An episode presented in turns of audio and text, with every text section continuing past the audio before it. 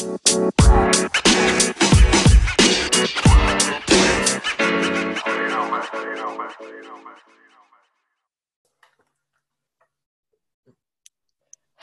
and a warm welcome to our podcast, Female Cojones. We are Bettina and Nicola Jana, and we have decided to produce this podcast series in order to tell the amazing stories of strong women that have found their unique life purpose and are with full heart and full energy truly stepping into it. If you like our podcast or you're interested in your own life purpose journey, then you can find all our podcasts as well as a lot of informations around finding your life purpose and living it under femalecojones.com. So, welcome, welcome. Our guest today of this episode is Marnie Sue Reynolds, and she's living in beautiful Hawaii. And she's a Kundalini teacher, a PhD candidate for women's spirituality, a sound alchemist, and a hospice healer. And she does her own amazing podcast. Uh, it's called the Golden Thread Podcast. Check it out. It's amazing. She's uh, speaking about healing, spirituality, consciousness with amazing people.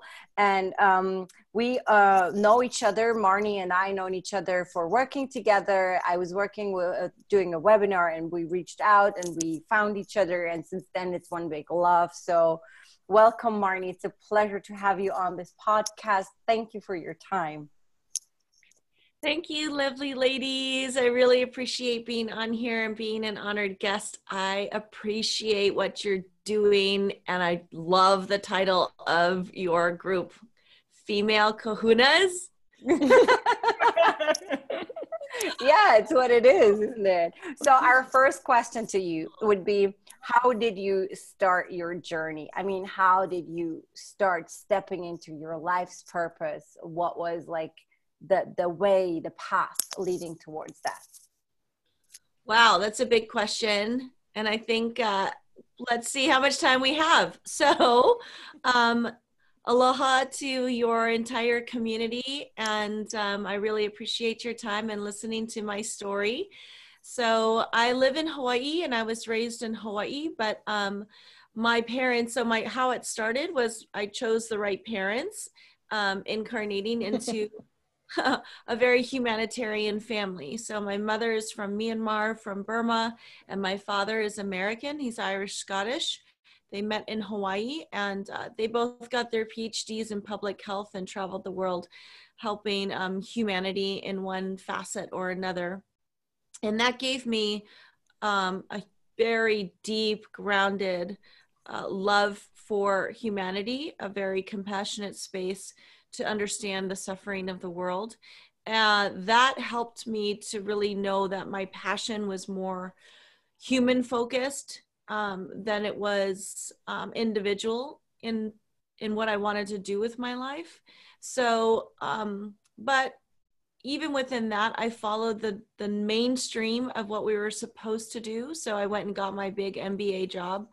Um, you know, followed that way of of learning um, communications and PR and all that kind of stuff. And then simultaneously going through my own trauma um, as a woman.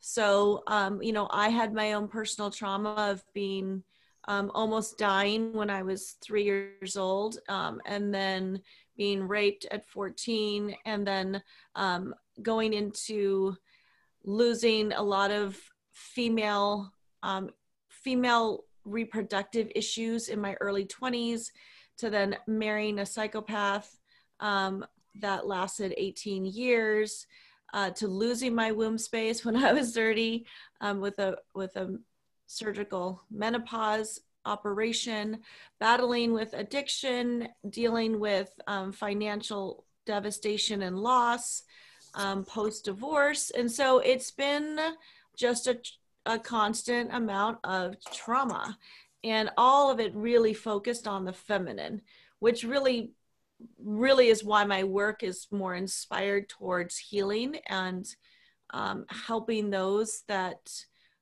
don't understand one their human body energy field or how they need to empower themselves through their own liberation um, is because that's what I went through. So I really believe that your path and your dharma is depicted on, you know, how you're supposed to be of service. So, you know, but nobody's really teaching you that kind of stuff. My mother uh, was really brought is, you know, is from Myanmar, and so she's brought up Buddhist Christian. So I was really leaning more towards the Buddhist philosophy. My father was um, Irish Catholic, and so he never pressed that onto us. They both said we could choose any kind of spirituality. And then we were raised in Hawaii. So it's a very Aina based spirituality. So connection to the land, connection to the spirits, connection to um, how to incorporate all the sun and the moon and the stars in your everyday reality. So I've had a big mix of everything, which has been just a very rich life. And I'm so appreciative of it.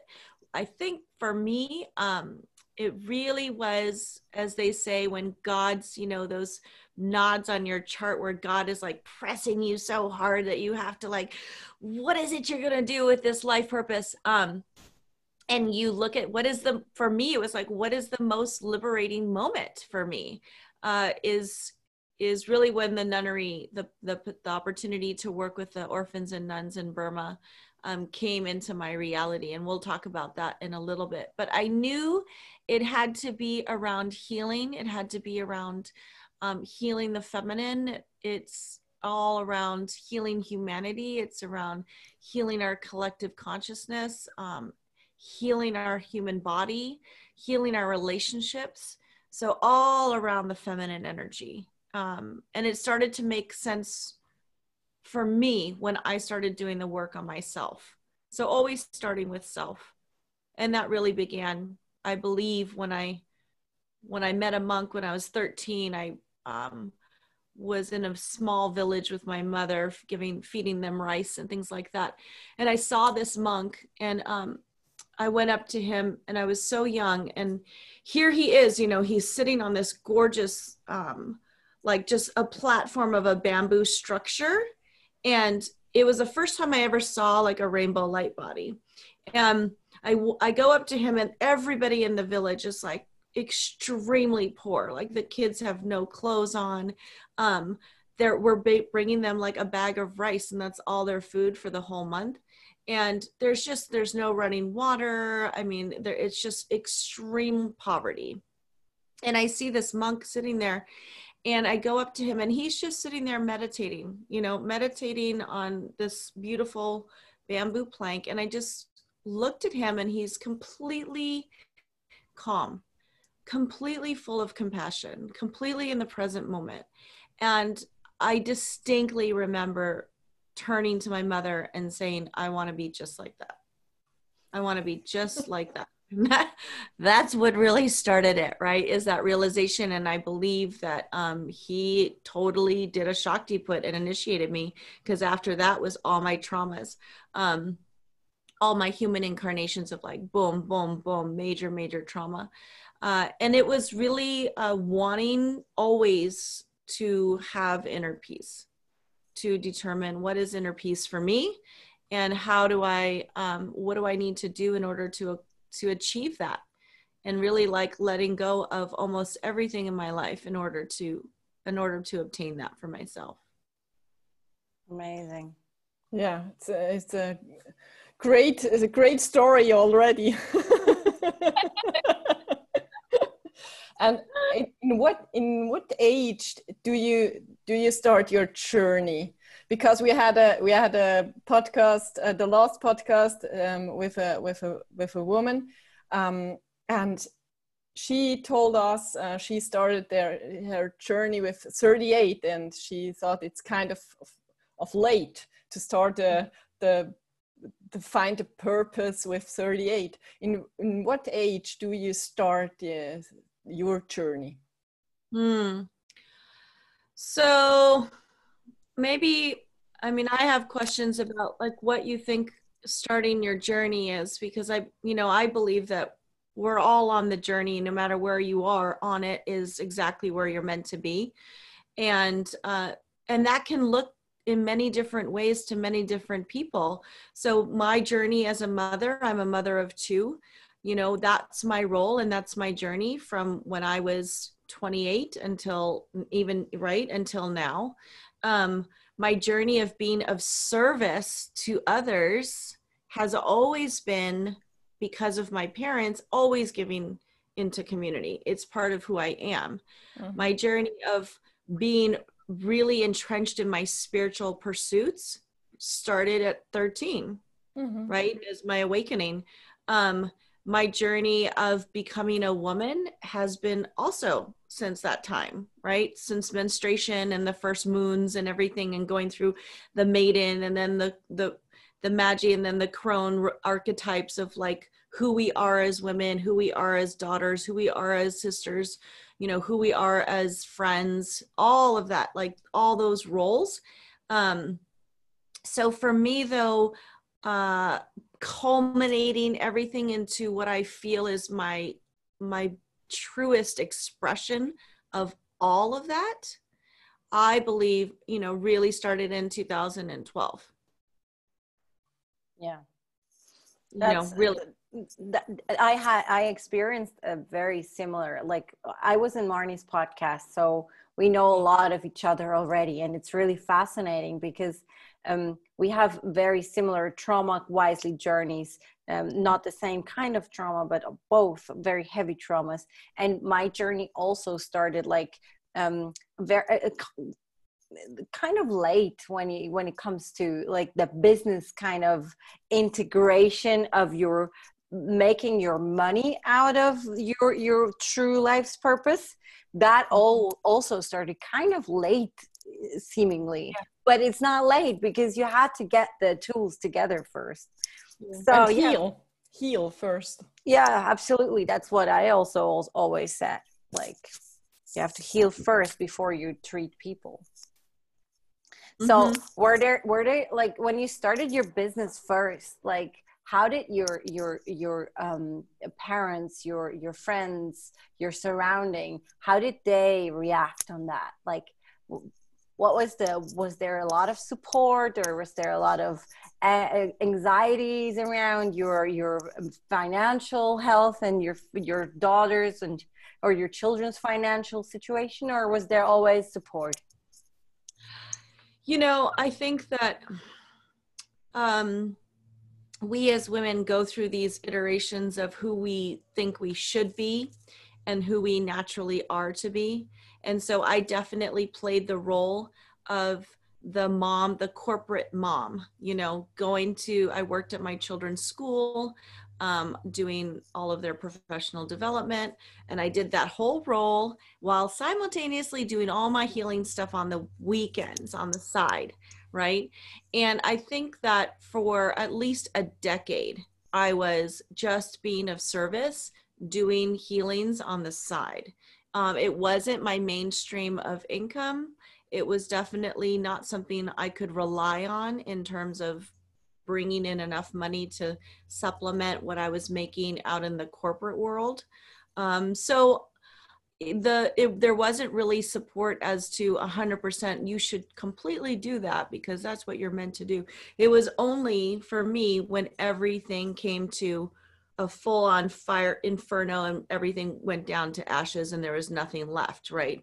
I had to leave the corporate job leave the marriage leave everything and um and have a complete breakdown for me to then go to Burma and just crawl my way into the nunnery, you know, to the Saya, uh, to the head nun there and ask for like completely bowing my ego down and surrendering so much. Like, what else is there for me to do? That was my journey. That doesn't mean that's everybody's journey as to determining what they're meant to do. It's just my timeline is is synced up with, you know, these big cataclysmic astrological happenings and it's just the way my life has always been. So i'm always hoping for ease and grace which is why i wanted to learn more about kundalini was how do i get more in sync with these big things so that it doesn't come in and completely like a wrecking ball come in and be like you're everything we're taking everything from you. Um so i think that it's important to you know to really and I, I lean on my Buddhist upbringing for this is like being in the present moment with whatever is here is here. And it's taken me at least the last, you know, since 2012 and probably the last eight years, if not the last five years, of a couple of uh, reiterations of my business of how it works um, what the what the purpose is you know and i have an mba in marketing so it's like i put all of that into and i'm like why isn't this not working i've spent countless hours i let go of everything in my life so i could focus on it 100% um, you know it's it is a constant it as a uh, as a healing entrepreneur it's a very challenging um, business to do. It's not impossible though. And it is really meant for the age of Aquarius right now. So once you figure out who your market is, how to talk to them, how to get a hold of them, what your services are, what you're offering, what your price point is, uh, then you can actually create the vehicle for them to say, Yes, I want to be involved in that. Yes, I want to learn more about healing. And when you tie it into what we're going through as a humanity, you can see right now we are all that's why nicole and i say wow we've been doing all the work and now we're we've we're kind of at that tipping you know where we've tipped over where we're reaping the benefits now and it's like oh we can make a living doing this right? But it took like a decade of crazy sacrifice and i think that's important to recognize. You know people don't just end up showing up with a pretty website like look at here's what i'm offering as a light worker or as a female like no they've they've all d- done the hard work of tilling the soil of their soul and really putting in the sweat equity you know? Um, absolutely.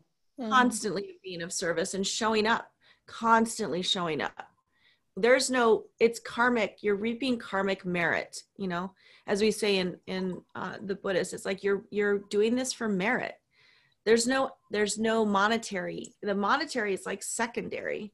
It's really about like how much can you build your whole heart up with so much love that you're just permeating that everywhere and you're in a flow you just get into a flow and things just start to naturally come but it's a process I mean, Nicole knows this too. It's a process. Bettina knows too. Bettina, Bettina and I were like, every half a year, we're like, oh my God, we we have to redo this and redo that and we have to rethink the the way how we communicate and rethink um, are we really doing the best we can da, da, da, da. and since years since years we're yeah. doing that as well and but that takes like that's why we call this podcast female cojones because it takes cojones to constantly renew yourself yeah and to step into your life purpose mm. it yes. needs co- co- cojones too yes go out with with this and yeah tell people about and yeah mm-hmm. so hi i worked in finance before but now i'm a medium oh, and when you have beautiful you know podcasts and women like you stepping up and showing what's possible it mm. helps everyone around you and it shows that it is possible and so you know there's the way showers you know the light guides those who have done the work and are holding the lamp right as yogi bhajan says like be the light like show that you can do it and then other people will then release their old ways of thinking, their old ways of being, their old ways of knowing to to understand that there is another way. And but we you know, it's like breaking through the patriarchy, really is mm. what we're mm-hmm. doing. And, you know, having the liberation to move into the feminine goddess era of the next 2000 years of age of Aquarius. But yeah, it's, you know, would I rather have been born like maybe closer to this time? Maybe. you know, that, that really like pre before the age of Aquarius, that was really intense. You know, there was definitely, a, and I, I think a lot of the women, I'm 48 now. Um, a lot of the women in the last 20 years who have been going through this kind of big transformative change are all finding each other now. That's why I recognized Nicole when I saw her um, on that webinar. I knew she was a soul sister because I didn't need to, you know, even hear what she was talking about. I don't even remember what you were talking about, but I just recognized the energy because it was like, whoa, parallel life. Like we've done the same we're doing the same thing just in two different points on the planet and and where everybody is calling their soul families together their light soul families together because we need to bond right now in order to support each other to create the new earth as well as create new collective blueprints for humanity, energetic blueprints for people to follow new ways of living, new ways of being, new ways of sharing, new ways of collaboration. Um, that's how it's going to be done. It's not done in the old ways at all. So we all have to let those go. Instead of trying to find ways within the old structure, um, it's like blow out all that out of the water because it's not like that at all it's very and and you know you it's challenging because we're conditioned as females especially to play major roles in our life so it's like i'm a mom i don't have time for that. I'm a mom i need to pay the bills. How can i be creative? I don't have space for that. It's so sp- egoistic. I, yeah. I cannot uh, how can i be so egoistic and not give my children the best financial situation but but do my life's purpose? Yes. Mm. it all different ways of which i think astrology really helps with this too depending on what system you use right and so we're in this new dawn so it could be vedic it could be hindu it could be buddhist it could be i mean there's so many different astro- astrologicals mayan right i mean we know this like that's why tashi is so great because she's an evolutionary astrologer it's more mathematic in nature. So that can give you a good understanding of maybe what your purpose is. But I think that to me, I've seen a thread of determining like what is your greatest you know trauma or your biggest fear is usually the biggest liberation what you fear the most right or what your biggest trauma is or how is like how what's your because it's what your energetic body needs to heal right so that's gonna, so being of service to that which is healing you is putting you in your Dharma. Am I making sense? Absolutely. Yeah. A hundred percent. I could yes. listen to you all day. Yes. Yeah. Me too. We don't want to ask it's like, oh, questions. Yeah. We just listen. oh, yeah, she's right. Go on. But was was there a time in your life where you have had doubts about your purpose? Yes, absolutely. An absolute yes. I don't think, I think if anyone's being super honest, that there's always doubt, you know, and doubt is one of the five hindrances in Buddhism, probably in the top three of why you know buddha would say that more people focus on doubt than they do on being in the present moment so if you can just in the present moment and in the first five seconds go with your gut feeling that's the direction you should be going until you before you get into the doubting mind or the clinging mind of the of the hindrances of the mind. So you know i was lucky that i was brought up meditating from a very early age at 13 so that i would recognize doubt as it approached me when i was trying to make big changes in my life. I'd be like i see you. I feel you. I recognize you. Take a deep breath do my meditation and then focus on my passion focus on without looking back at all. You know there's no and there's no time for it because that's all it is it's just an energy you know? And so when you see that wow i'm doubts coming in it's starting to cloud my mind it's starting to take my energy it's starting to bring me down it's bringing in all kinds of thought forms of I can't do this, I shouldn't do this. And then it starts self sabotaging by creating illusionary obstacles that aren't really there. Well, I don't have the time. Well, I don't have the resources. I don't have the people. I don't have this. I don't have that. That's all in your mind. You haven't even, I haven't even experienced it yet because you haven't even taken the opportunity to even try. But we get so far ahead of ourselves that we aren't in the present moment to just say, I'm going to just do what's here. Okay, I'm going to sign up for my business license today. That's all I'm going to do. That's it. And go about your day. That's wow. Whoo! That's a lot, right? It's an accomplishment. Like, wow. And I think it's really important for women to do this methodically. in the in the in the right brain in the because we're so intuitive you know but if we can do it in our left brain and combine our right brain it's like oh okay i come up with a beautiful name for my new business and then the next step is and we're going to register it now you know it's like oh i don't it's so concrete i can't do that. What if just do it. Just do it. You can always admonish it you know but just doing that act of of having the support to do it for women that is one of the biggest challenges is the financial stability. And i knew this was my why why i needed to have another session with nicole um, to to clear any subconscious patterning around receiving financial stability and my worth as a healer and turning it into a business is because i knew that I was sabotaging myself for like a decade. I didn't know how because we don't know everything that's going on in our subconscious mind. So I needed to do like an EMDR tapping methodology. But luckily, it's because I'm surrounded by those kinds of energies and healers. So it seems normal to me, right? If I'm a somebody leaving the corporate world or leaving mainstream life and realizing, oh, I want to go do this new creative endeavor. I want to be an artist. I want to be a light coder. I want to be a medium. I want to be a light healer. Um, I want to start my own business, retreat business. I want to work with women. It's all new territory. And it takes, it does just surround yourself with people that are doing it. Learn through them through osmosis. You don't necessarily need to start your own thing. Everything has been done before ladies. Like there is nothing new and original. Like it's all been done before. You know, just find those that are inspiring you and be around them. That's it.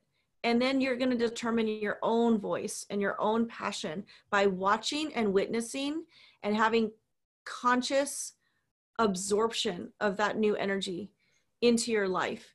And then you'll learn all this the steps like step 1, create a perp, you know, create your business plan stuff to all that stuff comes later but your body needs to really feel it and want to be in that frequency. And that takes one healing yourself recognizing your subconscious patternings or as much as you can and that requires change. And a lot of us do not like change. A lot of us we are creatures of habit we love comfort and so change requires us to like get out from underneath that warm, fluffy bed, no matter what it is, even if it's toxic, it's comfortable, it's a pattern, right? And we just stay there. We just stay because it requires us to get up and do something. Go ahead. And we all did as well. I, I mean, I was staying under the blanket. Tina was staying under the blanket for a certain time. You were like, it's really what it's really fascinating for me is like hearing those stories and all those different storylines and there's yet still with every woman uh, it, it, it, took a while to to break free of those um, of those patterns which are like more society wisely how a woman should be how a wife should be how a mother should be. Um, and then we live we try to live those um, those patterns and then it cracks is open. It, it, it's like no you're not doing that. You're yeah. going the wrong way. And yeah. then those breakdowns happen. Yes. And it's it's a point also for waiting for something. We were talking about about this point uh, several times before and we were uh, preparing for the interviews too there are so many women we have the impression there are so many women and we too we both too um, had a time in our life we were waiting for something. We are waiting for the right point, the right man, um, to have money, to finish uh, education, to have um, children, to get married, to whatever. We are waiting all the time and not doing. And that's what, what you were saying just before. Um, just do the first step and the next steps will, will follow afterwards. Yes yeah it's so empowering yeah because it's the waiting is uh, from how i see it is like really like blocking the whole energy of creation within the physical bodies of women mm-hmm. like and there's like thousands of thousands of women and also men don't get me wrong the female energy also the, the runs through men masculine bodies and also men are waiting way too much for things to appear by themselves when yeah. when when they're not walking towards it. And and that's just a problem because to me that means like on a society level the whole creation energy in a in a big time is blocked. And i really would wish that there is more movement within this creative energy. Because if the people would start to just create their their ideas to just go the step to just do the thing mm-hmm. the energy on the planet would vibrate so much higher than yes. it does currently and you are one of the most amazing role models for this as well like this female that's why we wanted to do female cojones we want to have those women which really did go into create their own thing you know their businesses the, the all what yeah. they want that's amazing they were yes. making fun of my movements listeners don't see me but i i'm i have italian roots and i they don't see it they just hear yeah. I talk like one of those Italian mamas with my hands and I, arms, arms everywhere, very visceral. Like, it looks like dance. It looks like celestial dance. Yes, yes. oh, it's true, but you know, I I think that um, there's a moment though on every woman's path and every woman's journey where you you stop pretending and you stop you stop um, projecting and you realize that you need to do the work honestly yeah and there's no more there's no more you know skirting around the issue. There's no more like basically you at some moment and you'll see this like with women and it is the shakti right? It is the shakti coming in and viscerally like and now you're done. And now we're taking it all away and you must start from the beginning and rebuild your life. And that's what it took for me and that's a really hard lesson and a lot of women do not want to do that.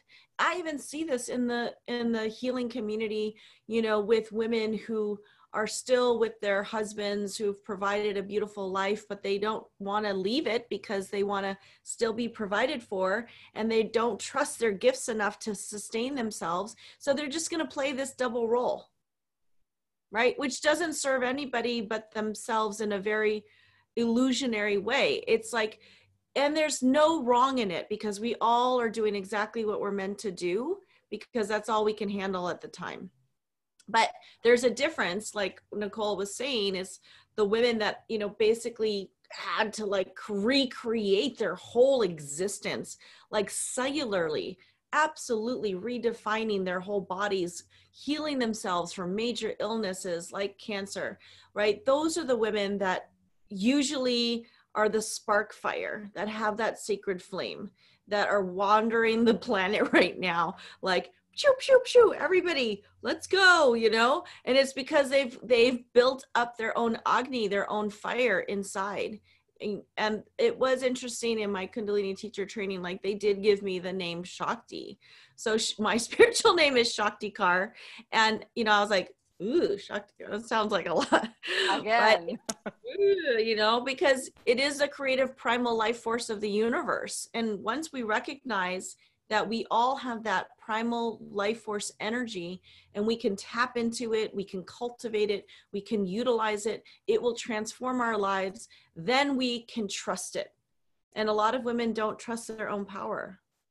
Yeah and what i also what what i see a lot is there's a lot of suffering also in the you know because they're not trusting also the path. Because there is a lot of misconception about you just have to be just be have positive thoughts then everything will be good.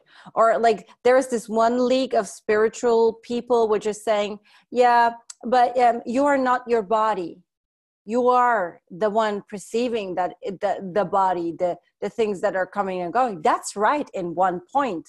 But you're living within this body. And then there's this other part which says there's only the body that is that is counting and that is important.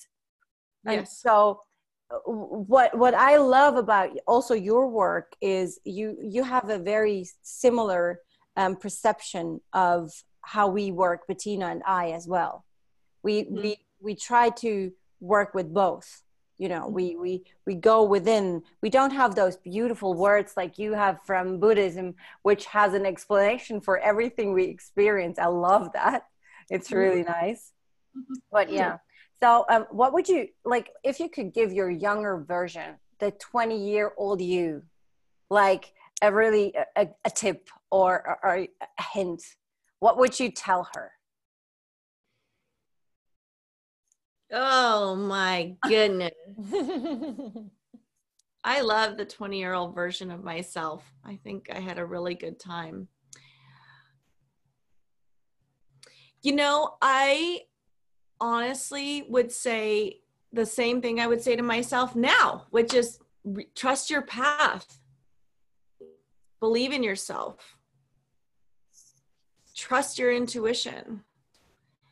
All of the things that, you know, and, and I will bring this up because I think it's important, which is, you know, the moment that I decided to leave my husband and the and the beautiful life you know the big beautiful house and the big beautiful job and all the fake friends and the country clubs and all the opulence and everything and and forge my own path um, was the same year that my father passed away so my mother lost her husband and i walked away from my husband. And that moment while my dad was on his deathbed he said you need to go and create the life that you've always dreamed of for yourself. Right?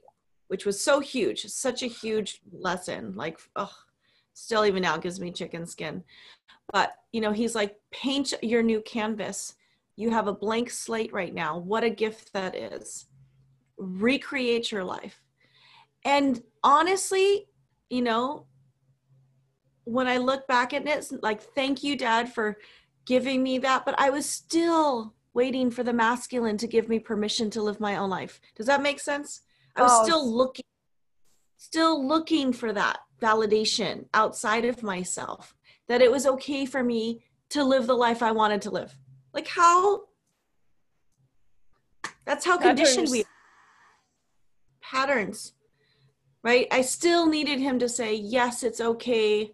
You're how old was I? 38, I don't know, you know, at that time, you're okay if you want to go do live your life the way you want to live your life. But, you know, we're conditioned in our society and we want to make sure we are appeasing and and making sure everyone's okay with the decisions that we make because we are all karmically living with each other so of course i want my children to be proud of me and the decisions i've made they were not only now that i'm monetarily a little successful they're like, oh, it all makes sense now. Right? They even them, they're still like, oh, great, mom. Look at you can buy us an ice cream. I'm like, yeah, it's either ice cream or gas. Like sometimes it's either like mom doesn't have enough. You know, Hawaii's really expensive and I might not be able to stay here much longer. And that's another thing is my lessons are always very much like it's it's a hundred percent because if I have any doubt in it, it'll take me down but in the end, I think it's important for me to recognize I still was looking outside of self in order to feel content with my own intuition. So if I would say to that 20 year old, is like, you are enough, you have enough. Live your life. You've been given a beautiful life, a beautiful moment to every breath counts, every moment counts. So live it the best that you can, as in the highest frequency as possible, in as much love as you can, doing your purpose, filling. We need more of those kind of energies than we do of the people who are following the humdrum of life, living the old way. We won't survive as a species. That's how that's how bad it's gotten. Like that's how serious it is right now. You must do it or we will all die. I'm not and joking. it's so much more fun. Yeah. No?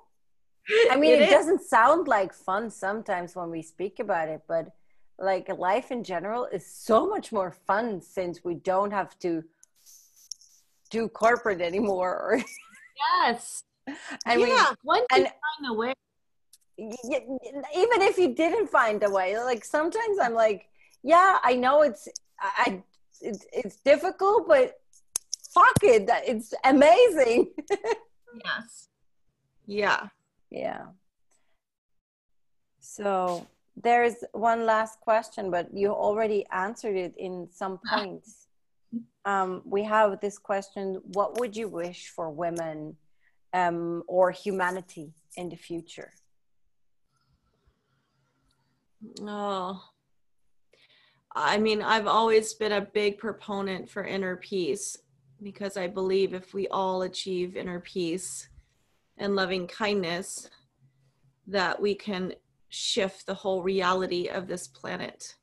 So, the more that people heal and do the work and come into a space of their high heart and and just hold that frequency and that can be just that you're completely in inner peace with your life and where you are and you're emitting that love that toric field from your heart space is going to permeate out. So if each person just does the work and becomes into a space of love like true love um, then our whole humanity will shift. And for women in particular um, it just starts with looking in the mirror really. What is what is making you happy today? Are you impassioned with what your life is doing? Are you giving yourself enough time to take a bath to do some yoga to do some meditation? You know women need to have a balanced life in order to feel fulfilled. They use both parts hemispheres of their brain. So you must yes you can do that's why kundalini is so great. It's the householder's yogi. Yeah you could do chores and and be with your kids and that's your life purpose. And then you need to have like two hours to yourself every day in the garden on a walk talking to your girls whatever it is but living a balanced life. So and women know this when they're unbalanced what's going on for themselves. And then they need to they usually seek out you know nicole or or myself or a program or anything to kind of get them back into balance. So I would say just everyone is waking up right now. You you cannot deny the frequency of Mother Earth as she goes through her own Kundalini rising right now. So either you're gonna keep up or you're gonna be kept up. You, as Yogi Bhajan would say, like the the frequency is shifting so quickly. So um, you know, Drunvalo's last book, the Serpent of Light, shows um, how the magnetic frequency of the earth is rising and she's going through becoming a sacred planet moving through her through her own kundalini rising. So you don't have a choice already. It's like you just don't. Look at your look at the schumann resonance you know it's the energies are shifting so quickly that um it will just be shifted for you so either you're going to be conscious of it or not cool that's it thank you so much marnie And Oh, that's a that's a great wish for for the world and for women and men for the future. Just heal and be Yeah. kind and be present and find your path and go it and laugh and show your light. yes amazing Wise words. Thank you very much, Marnie. It was uh, such a pleasure to have you. And um, yeah, thank you for your story. Um, thank you to share with our community your life and your path. Hmm. Mahalo, sisters. Mahalo, Marnie. And thanks to all the listeners also. So, if you're looking for an amazing person that is guiding you, or uh, Marnie has an amazing chakra journey where she's um, guiding you through clearing all your chakras, and she has amazing teachers in there. And then uh, reach out to her and go to uh, and you, we will also uh, get, have all her um, credentials in the description of the podcast. And if you're interested in anything concerning finding your life purpose or Bettina or, or me, you will find that as well in the description box. So thanks for listening and have a beautiful day. Mahalo, Marnie, once again. Mahalo. Thank you very much. Have a beautiful day, you guys. Bye. Bye. Bye.